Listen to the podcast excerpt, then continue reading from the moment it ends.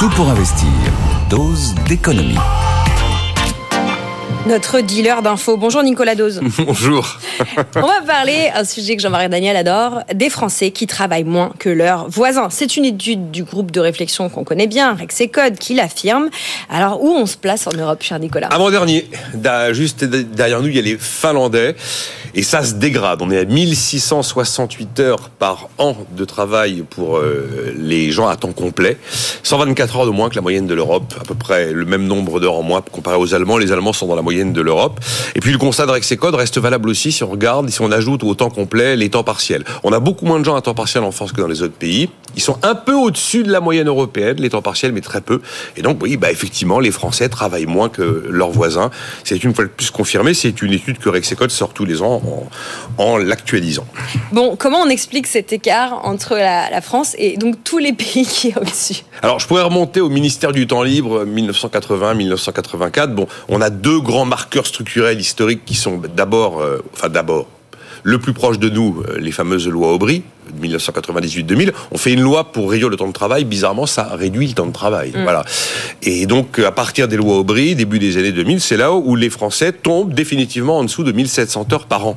Et puis c'est là aussi où on a accumulé des montagnes de milliards d'allègements de, de, cotisations. C'est comme la loi Aubry venait attaquer la compétitivité des entreprises, on l'a subventionné derrière pour éviter de bousiller l'emploi. L'autre marqueur très structurel, mais beaucoup plus ancien, 1981, François Mitterrand qui passe la retraite de 65 ans à 60 ans. Voilà, vous avez deux éléments constitutifs euh, d'un pays qui va moins travailler. Ce sont les explications structurelles. Après, pourquoi là ça ça se dégrade? Il y a un élément qui nous différencie des autres pays, ce sont les congés. Notamment, on a plus de congés, on a des conventions collectives qui sont parfois assez généreuses, mais, la vraie nouveauté sont les arrêts maladie. Les arrêts maladie et l'absentéisme qui a littéralement explosé, l'absentéisme en 2022, et c'est pas, c'est pas en train de s'améliorer. Voilà les éléments qui expliquent que la France travaille encore moins que ses voisins. Alors le nombre d'heures, c'est une chose, mais ce qui compte finalement, c'est ce qu'on fait pendant ces heures-là. Ah oui, non, mais c'est vrai, on est d'accord que c'est pas parce qu'on travaille comme des brutes un nombre incroyable d'heures qu'on est forcément géniaux, parce que ceux qui travaillent le plus en Europe sont les Roumains, les Grecs et les Polonais. Je suis pas sûr qu'on ait tous envie de devenir Roumains en termes de relations au travail. Alors il y avait la grande idée, parce que la clé, bien sûr, c'est la productivité. Et alors la grande idée quand on évoquait ces, histoires de temps de travail, ceux qui généralement essayaient de balayer euh, euh, ce type d'études disaient oui mais on est plus productif que les autres, on est plus productif que les autres. En plus ça a été vrai pendant très longtemps. Seulement ça ne l'est plus. Ça ne l'est plus, au contraire, depuis maintenant 4 ans.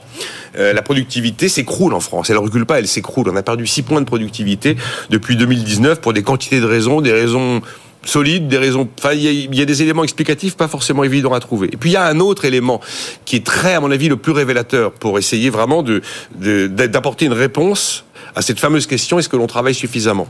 Cette fois-ci, il s'agit de regarder le nombre d'heures travaillées par habitant. Mm. Pas les 1668 heures par an pour un, quelqu'un à temps complet combien on travaille d'heures par habitant.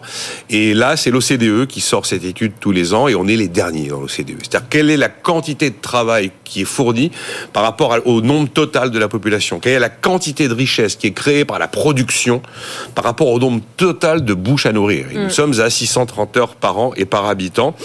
Je reviens à l'étude de Rexecode. Il y a un autre point qui est pas négligeable, c'est que euh, on parlait des gens à temps complet, mais en fait, ceux qui travaillent à l'inverse beaucoup, beaucoup, beaucoup plus, ce sont les euh, actifs non salariés.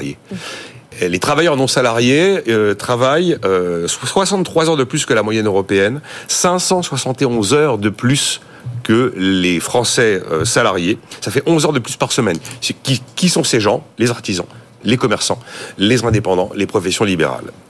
Voilà. Les 35 heures en deux jours, comme disait mon père. Bon, la conclusion de tout ça, c'est qu'il faut que les Français travaillent plus. Ah, évidemment qu'il faut que les Français travaillent plus. Alors attention, quand on dit travailler plus, euh, ça ne veut pas dire qu'on va demander à celui qui a un job, qui est déjà actif, euh, de renoncer à un jour férié, de venir travailler le dimanche, de renoncer à CRTT. Ça ne veut pas dire qu'on va abolir les 35 heures. Si on devait abolir les 35 heures, ça aurait déjà été fait. Hein. Mm. On a fait huit lois de contournement des 35 heures un peu dans tous les sens pour garder le totem en pouvant passer par la gauche, par la droite, par en dessous, par au-dessus. Voilà, c'est une sorte de mur de Berlin qui tombera jamais. Euh, non, travailler plus, ça veut dire en fait faire travailler plus de monde.